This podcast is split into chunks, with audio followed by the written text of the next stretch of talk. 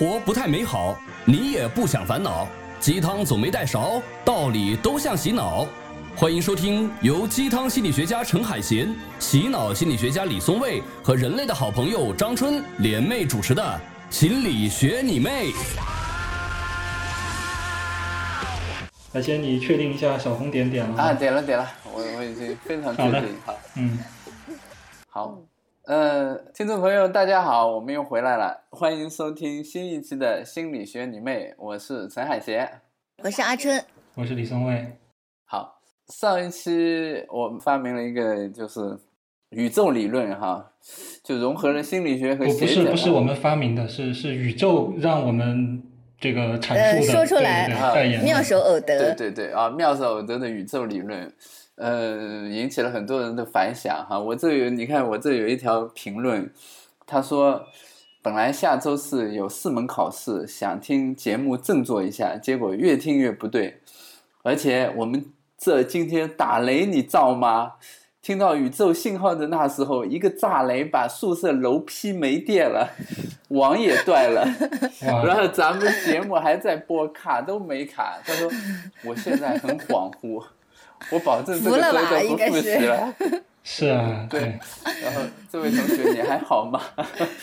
嗯，呃，有有多名听众这个反馈说，受到了这个理论的感化之后，呃，纷纷的这个有了一些这种这个神秘体验啊。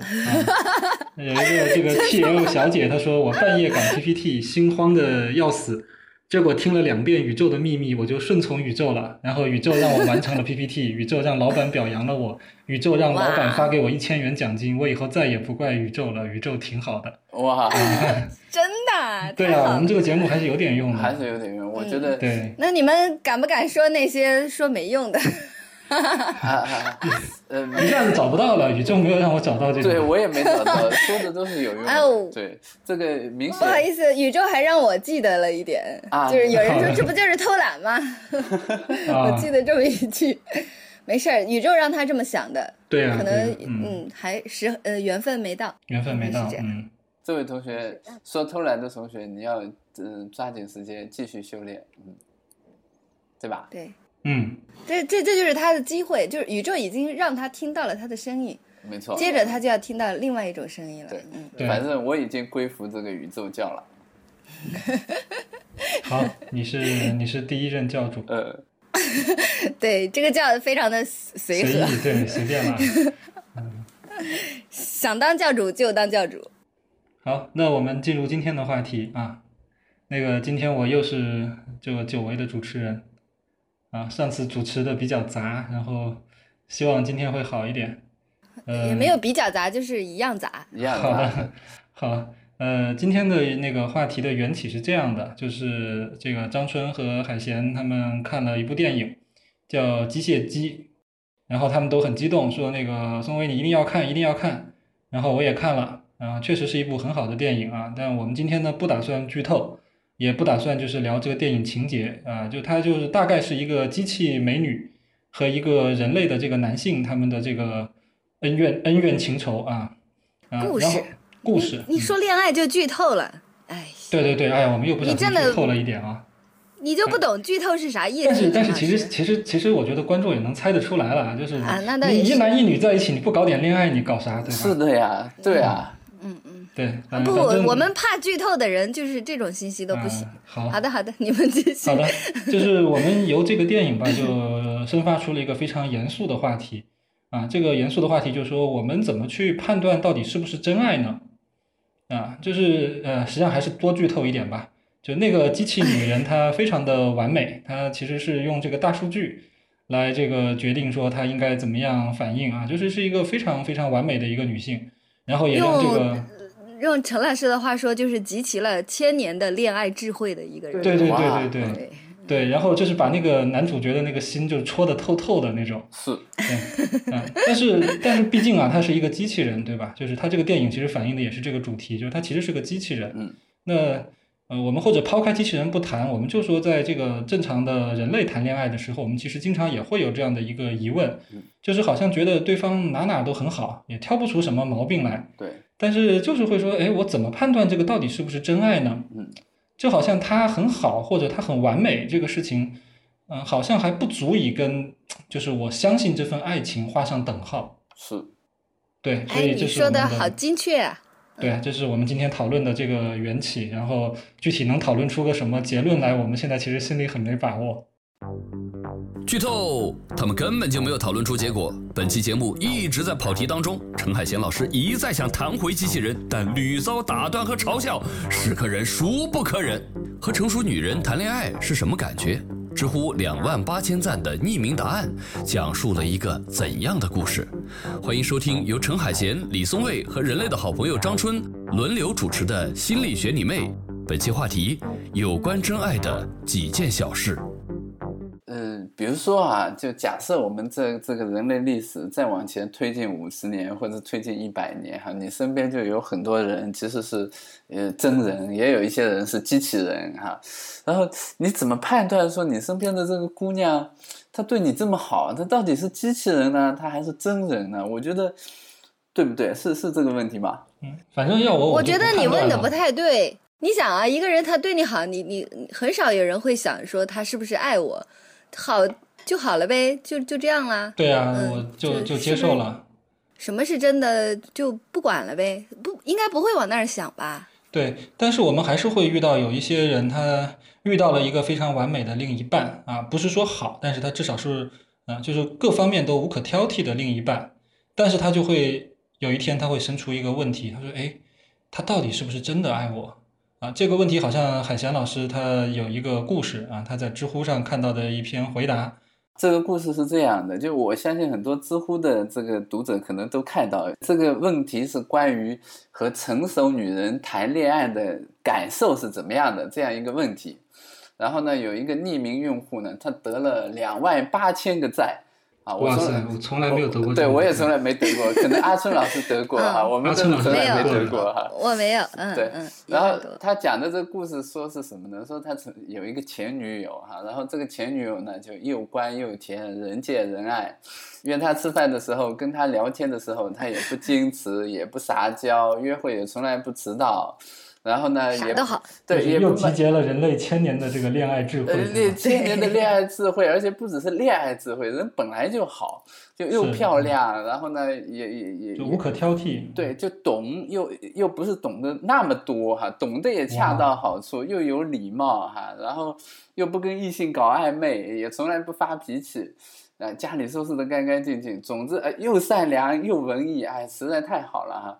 哎，我觉得这一节动机老师都不想放过，他想多讲一会儿。我是 在感觉他想讲上瘾了。我觉得我们关于完美女性的定义大概就是这样的哈。在他动机老师想到这儿就高兴。对我很开心啊，咧着嘴笑。我我对我在想，哎，未来这个如果机器人发展到某一程度哈，然后哎，真的有这样完美的女人，哎，那也不可以，海鲜老师，你都结婚了，那不可以。不，他不是机器人吗？看看，啊对呀、这个不行啊不算出轨不行吗？的。啊，呃，所以阿春，你看，怪不得海鲜老师一定要讨论到底对方是不是机器人。啊其实他挺希望可以证明对方是机器人。就是有这种机器人，对，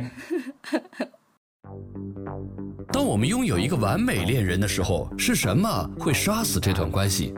专业虐狗十多年的张公子伉俪又是如何成就他们的爱情？地主克星阿凡提竟然也有一段寻找爱情的缠绵故事。是谁甘心备胎，最后幸福转正？又是谁把备胎当得甘之若饴？欢迎继续收听由陈海贤、李松蔚和人类的好朋友张春轮流主持的《心理学你妹》。本期话题：有关真爱的几件小事。呃，我们接着说那个故事哈，然后他说，为这么好的这个女人，她为什么就变成了他前女友呢？说过年的时候呢，这个作者他请几位长辈一起去一个新开的餐厅吃饭，然后中途有个服务员就找他的前女友跟他说，呃，今天这一单就免单了。然后前女友就很奇怪说：“哎，为什么免单了？”然后服务员就小声跟他说：“说他们老板交代的，说了一个姓。”结果这个完美的女友忽然出现了一个他从来没见过的表情，然后把钱交给服务员说：“不用了，谢谢。”以后转告他，以后我再也不来了。然后拿起包跟长辈解释一下也没解释，就直接就走了。失态了，就是这个服务员还说：“你来这儿永远都不用买单。对”对，除了除了这一单，以后也不用买单。嗯，所以，对，所以他说我不会再来了。是是是是，就失态了，就控制不住。对。然后这个这个这个作者呢，他还有一段总结，他是这样说的：他说，不管呃你觉得你的伴侣不成熟、爱闹小性子、粘人还不够完美，这是因为他爱你。就他觉得说，不管多成熟的女人，在爱人面前就是有点蠢、有点笨的。如果说太完美了，那极有可能他不爱你，他可能我觉得要补充一点，海鲜，不光是多成熟的女人，其实多成熟的男人也是一样的。也一样，对对对，也一样，。他也是会会蠢的。呃，但是你知道，就是男性机器人，这是第二代的产品哈，第哦一代的产品就是女性 不是是是攻克了啊。啊啊，对，是陈老师要求这个必须放到后面开发，先开发女性机器人。对对对要要真有男性机器人，那我们压力比较大，是为你说呢？我们就赶紧要把这个节目到处推广，说如何判断这是不是真爱。对，这是不是真爱？对，然后要告诉他说，我们有比机器人强的地方，对不对？对，我们会然后这就是更蠢。对，然后啊，这就是我们这期节目要探讨出来的研究成果啊。总之呢，他就他就有这样一个结论哈，说哎，这个完美的女人说有点蠢，有点笨，有点痴，就因为她爱你，嗯，就是这样一个故事哈。嗯，然后我一下子想到说，哎，如果我们判断一个机器人说他是不是真爱或者怎么样，他是不是也要遵循这样的原则？两位老师，你们怎么看？哎呀，我想到一个反例，嗯，就是你们不知道你们有没有看，就是张家伟在呃知乎上的一个答案，讲什么讲他的恋爱的。他其实他描述的这个女孩子也是完美的呀，张家伟怎么就爱下去了呢？而且他那篇故事的那个结尾是，他说我我的恋爱就是这样，而且我每天都要再多爱他一点。哇，哇，对，那个就是一个完美的，就是他们的恋爱的过程，然后以及就是这个女孩本身就是就是完美的呀。然后他去他就说，呃我们呃就是就是对方就是完美的，然后他们也能爱下去。而且刚刚我刚才还在看张家伟的公众账号上，呃呃微信公众里面。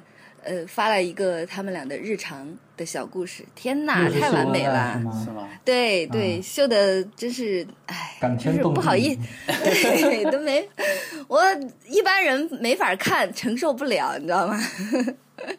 那个对呀我我想到一个故事啊，就是一个一个寓言，小时候看的，就是说这个阿凡提他发誓说要走遍这个天涯海角，找一个最完美的这个女子做伴侣，啊，然后阿凡提，阿凡提，对对，我我记得很清楚，原来阿这个凡提也这个这样故事它真的叫和阿凡提的故事。阿凡提和阿凡达都想找完美的情人，啊，对这个阿凡提老师呢，他说就先去了哪个地方，就反正大马士革还是哪里，去了一个很远的地方，然后找到了一个女的，她美若天仙，然后怎么怎么样，反正就是各种好词儿，呃，但是还不够好，因为他这个就是感觉还不够走心啊，比如说，然后他又走到一个更远的地方，然后又找找找，啊，找到一个更好，然后呃又漂亮又走心，然后又有智慧又怎么怎么样，哎，但是我们语言不通啊，没法沟通。然后那没办法，我们再走远一点，然后也不知道为什么走远了，语言反而通了哈。最后就走走到天涯海角，终于最后找到一个就是完全挑不出来的这个挑不出毛病的一个一个女子啊，就是各方面都都完美了。然后他的朋友说说这个肯定没问题了，这个怎么样？然后阿凡提说这个确实没问题了，她是我心目中完美的女人，但是她想找的是一个完美的男人。所以回回到这个张公子的这个故事，我是觉得哈，人张公子的这个老婆是一个完美女性啊，完美女友，但是也得要张公子这样的人，他才他才搞得定，他才有自信喊出说我要才每天多爱她一点。爱得动。对，爱得动。呃，我觉得，我觉得不是这样的。我觉得我们哦把这个因果搞错了，就不嗯不是说这张公子的这个呃女女朋友是完美的女人，所以张公子才爱她。我觉得是相反，因为张公子才爱她，所以哎，她变得完美了，在在他眼里变得完美了。呃，我们是说啊，就是说她，首先我们假定她就是完美的，啊，现在但我们觉得一个完美的女人，她可能也是需要一个很有勇气或者很有自信的男人，她才会觉得说，哎，我跟他在一起是合适的，是很很坦然的。可能我我我多少会觉得，就是海鲜你讲的那个故事里边的那个男生，我有点替他可惜。对，呃，我听那个故事的时候，我脑海当中浮现出来的就是像段誉这样的人。嗯那我觉得就是，就段誉人家就是就是心甘情愿说，我这辈子当当备胎也好啊，就哪怕王姑娘对能跟着 对啊，就王姑娘，你心里面是你表哥没关系，就你哪怕对我笑一下，我觉得哎这辈子就值了，对吧？你要为我流一滴眼泪，哇，我简直就是死十次都没问题。就是我觉得那个就是这样说起来，其实那个男生他也是很大的一个福分吧，这么完美的一个女生跟他在一起这么久，对。哎，韦小宝不也是吗？什么女人她都敢。这个完全不一样，就是 这个这个段誉的爱情是这样的，就是说，哎，他有很多爱，他可以给，然后不要求回报，说，哎，我可以给你，然后没关系啊，这反正你的回报就只要一笑或者什么，我觉得够了，就是是那种特别纯真的爱。就我我不要求所谓我是你心中那个唯一的真爱，。对我也不要求说我付出多少，你要还给我多少。然后韦韦小宝老师是另外一个心态，他是说我也不要求我是你的这个真爱，但是我要求你跟我这个结婚，嗯，我得再求你。对对，我得没没有那么没有那么纯洁哈。对。但是我觉得韦小宝老师的心态依然比这个 这个男主角感觉要要自信，有信啊因为人家就是目标很明确嘛，我的目标就是占有，然后只要占有就好了，我管你心里是不是有什么正公子什么的。你很熟啊我都忘了那个阿珂的男朋友是这个公子了。读书的时候要代入好吗？我读书的时候特别代入韦小宝的心态。对，啊，所以段誉不是梦想吗？段誉有点苦情，说实话，不太容易代入他。呃，我怎么怎么我们有好多人变成喜欢他啊武侠讨论会了？我们哎呀随便乱跑题啦谈嘛，没这么烂的节事啦我我我我们还是说那个完美原则啊，我觉得是这样的，就我我还是想坚持一下我这个观点。就第一个，就这个完美哈，就虽然孙卫假设说，哎，其实完美它本来就假设完美，但我觉得其实这个完美至少有两点，就第一点，它是因爱而生的，我真的觉得唯心的，嗯对你认为是对对对唯心的。对，然后第二个呢，我觉得完美哈，尤其完美，其实应该说不是一个完美的女人，而是一段完美的关系，一段完美的关系啊。呃这个其实孙卫也说了，是正因为张公子这样，所以才能有一段完美的关系，对不对？啊，那其实你这个说的也对。要这样说的话，他们俩并不完美，呃也也意味着这个女孩没有那么完美，因为他们的关系不完美，是吧？对，但是这段完美的关系来说呢，它就是一种成长性的，它它其实是可以有一个不太完美的起点，但是可以可以不断往前走嘛，往前成长嘛，也可以有不完美的结束呃，那就不完美了。啊，这样啊，可以的，可以的，无所谓的。因为我们今天的话题其实不是完美，我们的话题是真爱。哦，真爱真爱。我刚刚突然想起来了，啊，我们偏离太远了哈。嗯，啊，我我刚才想到了，说真爱啊，对对对，说回来，就是说那个男孩子他觉得，呃，不是真爱，这个真爱是什么意思呢？我觉得他，他其实我我倒是觉得他没有那么爱那个女孩，对我也不是有这样的感觉。不是，对他就是，我觉得他是这样子的，就是这个女孩什么都好，你想你你看啊，他那个故事里非常详尽的记录了这个女孩有多少多少细节对，是就像海贤老师刚非刚那么常完美的那么，详细的 列举了一次，对比海鲜。还要比海鲜老师讲的那个，对对对，详细的多。然后也就是说，他在这些时刻他是记住了的，就是他这些时刻是让他吃惊的。然后在这个吃惊，我我在想啊，如一个普通人，他在这么多时候他都感到吃惊，然后惊讶，就是我觉得惊喜是一部分，但是惶恐可能也会对，会变成惊悚。对我何德何能？就这个对对这么这么对我我完美的一个女性，所以我觉得他在这个时候，他可能在这些时候，这些时候都在敲打他，就说你你是怎么得到的？你凭什么呢？他可能会这样想，然后在这个过程里，他可能会瑟缩，然后 接着呢，他就会觉得，我我乱猜的啊，他就可能就会想，其实他心里可能在很深的地方，可能有一个意思，就是我想离开他。嗯，然后直到发生了这件事情，那认定了就这个结局，对这个结局很好，嗯，其实是很好的。就有点好像是从某个角度来讲，迎合了他隐约的某种恐惧不安或者是期待，嗯、因为我们怕的东西其实就是我们期待的东西。哇，海贤老师，你觉得呢？嗯，我觉得其实怎么说呢，就是嗯，他其实呃，我猜啊，就他们真实生活中可能还有发生更多的事儿，不是因为一个这样一个简单的原因离开的。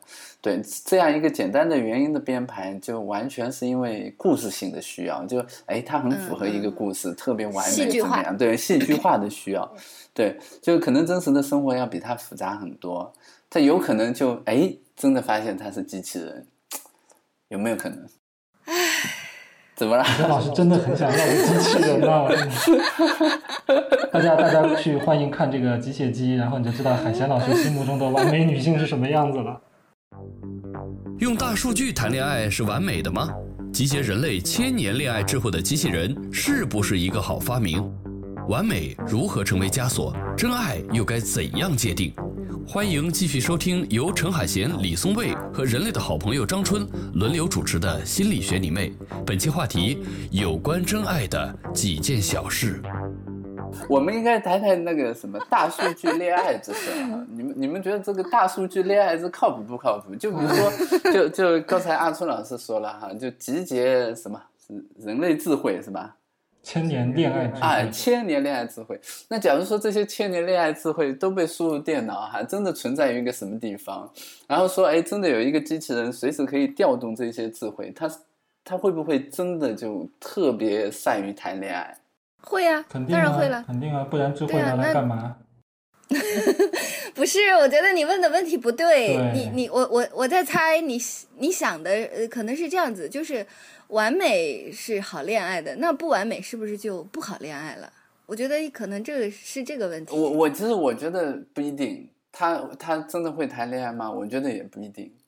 就为什么哈、我我就比如说，呃，海贤老师正在向他老婆表忠心，没有没有没力挽力挽狂澜，找补，对找补。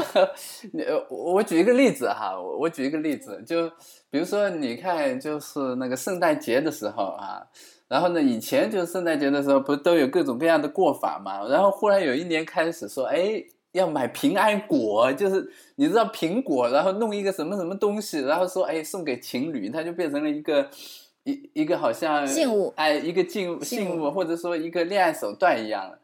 那你如果是大数据啊，大数据是怎么来的？就是大部分情侣都在做这件事儿，说明这件事儿是对的，对不对？那那你说这这这事儿有意思吗？就比如说像我们这种高端的 恋爱的人来说，我我觉得这有一个问题、那海山老师啊，你你这个其实没有没有真的把人家大数据的本质给阐明，他有可能取的不是一个平均值，他可能不是分析所有人的大数据，他分析的是海贤老师你的大数据，就是嗯你从小时候到现在，你会为女人动心的那些时刻是什么时刻？然后他把这些时刻集结到他的身上，你动不动心？啊不，但是我如果我的话，那就不对了。那你看我恋爱经验没多少呀，那他哪来的数据啊？你动心的经验就不少嘛。就 因为每看一个电影，就不同的主角，有的时候你心就跳一下，那边可能脑子就过一下电哦，他都给你记录下来，然后最后啊，就我稍微哎剧透一些，这样的。然后这个这个机器人哈、这个机器人是根据这个男主角最爱看的 AV 的女主角的形象设计的。对呀、对呀、你看，对对对，那这个经验你总有吧？嗯，啊，好了，好了，他现在这个就默认这个有就女主角变成了苍井空老师，也不一定，他也不一定喜欢他。嗯，呃，好，冷场了。哎，我们说到冷场了，要做那个广告的。啊，看啊，对对对，呃呃，但是可是时间没定，但是可以先说一下，一下就是我对对对，七月份会在呃北京呃做一个读者见面会。呃，我有一本名著叫《医生里的某一刻》，然后就是这本书的必须要买了读这者见面会。本书才可以参加。对对，那是肯定的。呃 最好是，如果你买的多的话，就优先。呃，对。你抱着然后呃抱着一箱这个书，你就可以坐前排。你要是买一千本就可以，就可以干嘛？跟阿春阿春老师合影请吃饭，阿春啊，阿老师春老师请吃饭。请吃饭啊，对对，那我请我请我肯定请。然后北京场的嘉宾是李松蔚老师，还有释向君，就是呃释相这个公公公众号最嗯，近要打一个括号没了，掉要要打个框，对要打一个 对黑框黑框。嗯然后，但是但是他的这个主编施向军，他的名字叫张伟，然后他是另一位嘉宾，这是北京场的嘉宾。然后接下来我也想，呃，在杭州也会有一场，然后嘉宾是海贤老师，嗯嗯，但时间还没定，请大家关注微博，呃，李李老师的、陈老师的、我的，嗯，上网，搜一下。呃，一般来说总会是有的，嗯不排除意外张春酷嗯酷酷，对，张春酷酷酷。我的微博嗯是张，我要我我要清楚的再说一遍，嗯张春酷酷酷，这是我的微博，然后可以在这里看动态。好，呃，这个哎，广告插播完了，刚才说到哪儿了？哎，我们有没有回答刚才孙卫的第一个问题啊？没有啊，你非要谈大数据啊？然后第一个问题是什么？怎么判断完美的爱？是不是？真爱，真爱上。不是，我老把这个放到一块，我觉得真爱跟完美的爱，哎，它还是有点区别。我我觉得不一样，对，不一样。我觉得不一样。那你觉得区别在哪儿？我觉得其实这个就是我们日常经常有的一种概念，就好像我们说完美的花都是假花一样，那真爱就是真花。就是完美好像总会让我们觉得它有点美好的，有点不真实，啊，或者它它太不像是人间的东西了。就是我觉得那个就是你的那个故事的那个作者，他就是经常会有这种惊叹，他就觉得说，哎，我女朋友怎么这么好？对呀、就太太让他觉得不可承受了。哎，这让我想起就是宋卫老师前一段时间给我发的，就刘丹老师的一篇文章，那篇文章的题目叫《完美什么》，你还记得吗？对，他总之是讲讲就是关于完美的东西怎么不可接近，然后他就讲自己买了一双鞋，哇，特别漂亮。这但是为了配上这双鞋，他不得不就再配一身完美的衣服。为了这完美的行头，他就不得不说啊，不能去脏的地方，不能做做一些什么家务能跟别活啊人一起跳舞，对对对，不能跟别嗯人一起跳舞，怕被踩了。这样的话，他的生活就被这个完美的东西反而给禁锢住了。对他他的说法是说，完美的东西凭什么有那么大的权利？为什么就可以让世间的万物都为他让道？是，后来呢，他就把这双完美的鞋放到鞋柜里，就不穿它了，只是欣赏它。然后他就写了这篇完美的文章。哦，对，很完美。然后我们就开始欣赏这篇完美的文章了。嗯，对，所以完美的东西哈、它其实你很难在里面。我觉得我们好像又在谈完美，这是怎么回事？哎，我跟你说，今天就那个陈老师他一直带，你知道吧？他心里就一直转、转着那好像就个完美转着那个机器人女友，对他对真爱什么的不兴趣不大。不是，我觉得啊就想真爱就是完美的，不，怎么回事？我我老觉得完美的爱其实，这哦，好吧，好吧，，我我我持人，来决定了，我要把它咔掉。呃，好，然后我要请呃那个李老师谈一下，你觉得是真爱是什么意思？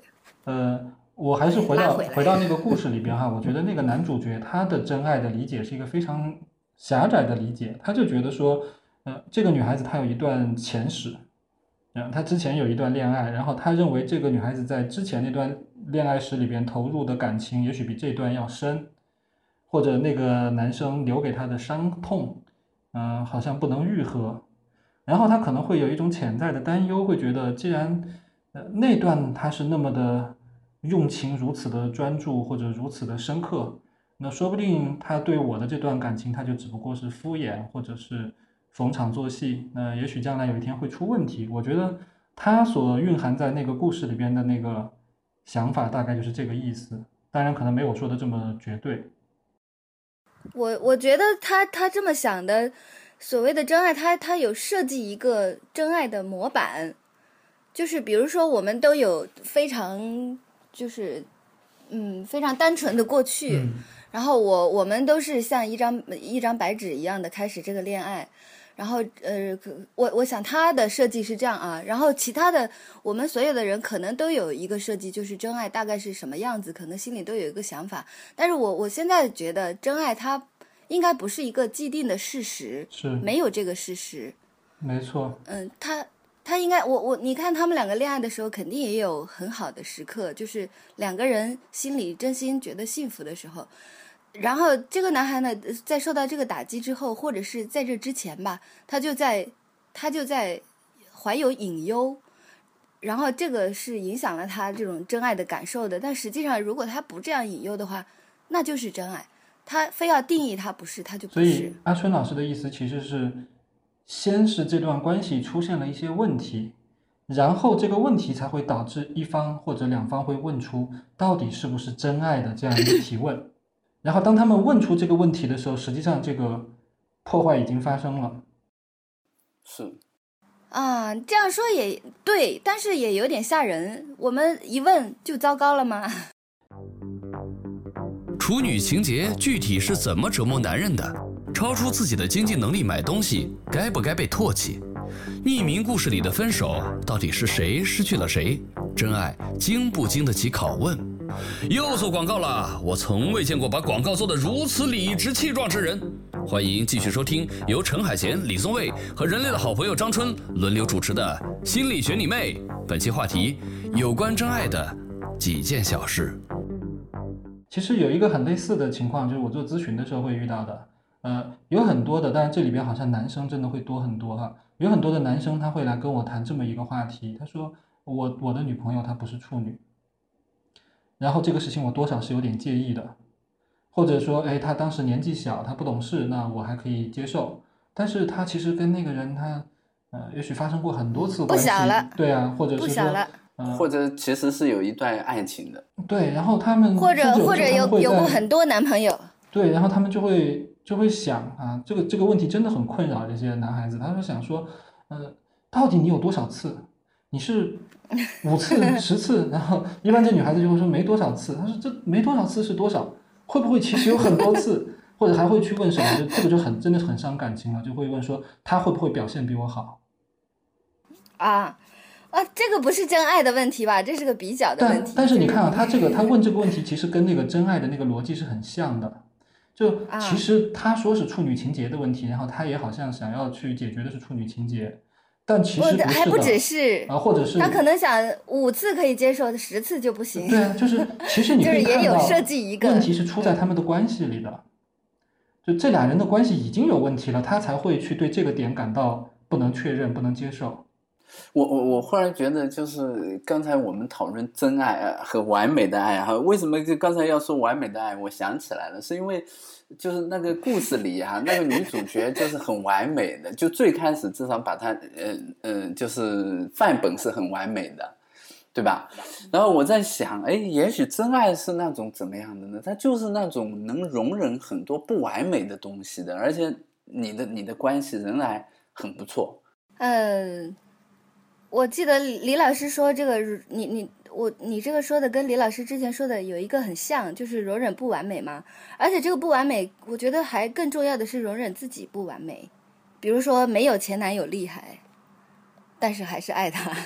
对，或者她跟前男友谈了十年，跟我才谈了一年，那没嗯关系，也可我可以以接受，因为等我们谈到二十年的时候，我们就就牢不可破了，嗯对啊。但是他可能没也有信心，也或者他就不他也或者他就是非如此不可，不管这些是之前是怎么样，但是我现在。呃哪怕我们就就一天，但是我也想跟他在一。起一天，我觉得我们这样说的时候，其实我们又在说一种信仰，对吧？这其实就是信仰嘛，就是说，哎，哎，我我以后我们一定会怎么样，会感觉这一。段泰哥会放张信哲的那首歌。怎么忍心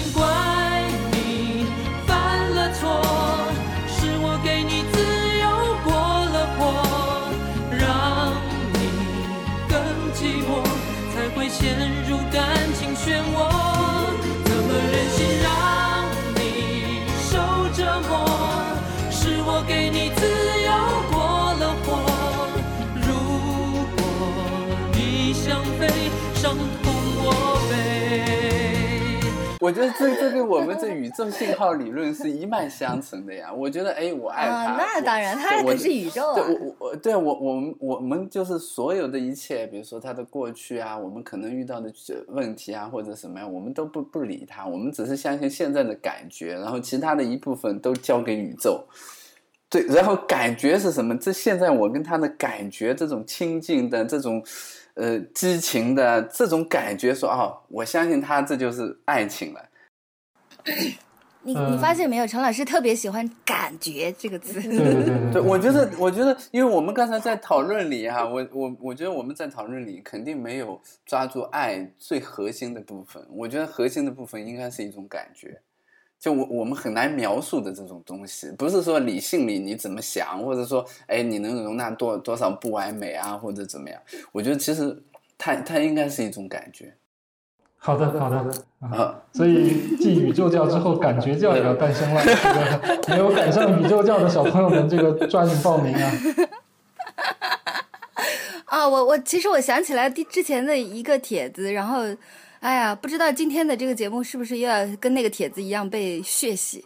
反正我那个帖子招来了无数的辱骂哈、然后那个帖子呃是这样子的，就是我我说为一样东西花多少钱是值得的，嗯、这个是不是跟恋爱也其实也有点像？然后我我的意思是为一样喜欢的东西花多少钱都是值得的，哪怕超出你所谓的承受范围，嗯、但是呢，你你此刻你很想要，然后你之后发现它降价了，或者是它呃它你不喜欢了，然后或者是你买来根本就没有像你原来想的那样用。你爱嗯过呀，对我我我想的就是你当时买到它，你得到它，你就会非常的爽。嗯，然后这个我觉得这个就是真爱了，就是我、我不管我们俩以后能不我我替能在一起，海鲜把这句话说出来，爽就是一种感觉。好，你接着说。对，呃，我我再补充一句哈，就除了爽以外，你还得有信仰，就你还得有宇宙的这部分，要不然你你你你这个爽就不够爽。不，我觉得是不，嗯，我觉得是要相信自己。就是你在这一刻你，你明白这个这个时候，我真的只想要它，然后这个时候你就，你不管后面的结果是怎么样，这个东西降价了，这个人我不爱了，我们两个呃吵得很厉害，然后非常的就是两个人受伤很深，这些都没有关系，因为当时是真的。然后我觉得真爱只存在在那一刻，或者是你们俩在一起的时候有很多个这种时刻。而且甚至中间还包括了一些不爱的时刻，但是有还是有那个时刻它，它断断续续的贯穿贯穿在其中，然后那个剩下的那点爱，只能维持你们还有想在一起的这种心，也已经没有那种激情了。这这个时候也还是真爱，这是我的看法，跟买东西是一样的。嗯，真爱只存在这一刻有道理。，有道理。所以，如果你们觉得那个张春老师的一生里的某一刻很好的话，赶紧买。嗯 虽然现在这个京东促销，但是哪怕它不促销了，你也赶紧买，没问题，没问题。现在不促销了，已经不促促销了是吧？买 没问题。啊，对，买就是一生中的某一刻，这就是一生里的某呀，一生里的嗯某一刻，就是爱的一刻，对吧？好，呃，我还想回到前边那个点哈，就是说提出这个到底是不是真爱这个问题本身哈，我我之所以说提出这个问题，其实就已经会造成伤害了，是因为其实这个问题是没法证明的。如果我要一个人证明说你对我的爱是真爱，那你可以看到他不管怎么证明，你都可以认为它只是一种伪饰，它哎只是一种对对呃一种表演，一种表演，没错。所以所以，正确的问题是问自己是不是真爱。呃，我觉得更好的办法是这样的，就是当我问出这个问题的时候，或者当对方问出这个问题的时候，我要做的不是去回答这个问题，而是去检查为什么我们会问出这个问题来，就是是什么让我怀疑我的女朋友或者我的男朋友，或者是什么让我去很计较他到底跟前边那个人发生了多少次。在这个时候，你跟他证明是五次还是十次，已经没有任何意义了。你需要去关注的是，到底你们的关系最近出了什么问题，然后这个问题到底在何种程度上伤害到了提问的这个人。就像海贤讲的那个故事里，那个男主角其实他也受到了伤害，伤害他的其实不是他女朋友的前史，而是他自己的不自信，是不是很有哲理？从里边来的。就宋慧说到说，当你呃问不问真爱的时候，对不对？问问是不是真爱的时候，我我原来有个答案的。我觉得这个东西，我为什么一再强调，它就是一种信仰。就为什么是信仰呢？就你不你不会问说啊神，如果对于一个信神的人来说，你不会问说啊神真不真的存在，因为他你这样问他已经是一种亵渎了。对，我觉得真爱这个这个方面，我说是信仰的意思，其实跟这个是一样的，就是说你你不能问这个问题，你问其实已经是一种怀疑了所以我们今天就在讨论一个亵渎的话题呗。啊。还要不要当教主了？哦，这样我们今天一直在讨论这个问题。啊，坏了坏了，嗯，啊，没关系，我们我们亵渎了一下，但是没关系，海海贤又成功的把它树立了一个呃为一门宗教的时候，我们又重新 赢得了我们的道德上搞了一个。新的，而且我们搞了一个新的教，对，我我们我们在讨论的是机器人的爱情是不是真爱？你看这不就结了嘛，对吧？你对他有没有什么鬼？只有你在讨论这个好吗？我们没有在讨论机器人的爱是不是真爱，没有在说机器人，是你死我觉活要说得海贤。真的对机器人好感兴趣的。我我还是是的蛮感兴趣。我我希望能活到这个时候，说啊，科技发展到，哎，这这这好了，解决了很多问题。嗯，啥问题？啥问题？海贤心里在翻动着一些小心思。所以你刚才想到了什么？解决了什么问题？你说说。我觉得做饭的问题，屁嘞！做做饭需需要机器人吗？你请一个家政做饭需要真爱吗？呃，需要。哎，你你你没看过那个周星驰的电影吗？就只有真你爱少来少来好了，好我。我我们我们假装相信海贤说的话啊，我们假装不追究，让让泰哥把这段放到花絮里就好了啊。嗯，嗯，我们是不是谈完了？差不多哈。我现在是给海贤老师的尴尬时间。哦，好的，啊？怎么给我的尴尬时间？是是我们要做个总结吗？不是主持人得做个总结吗？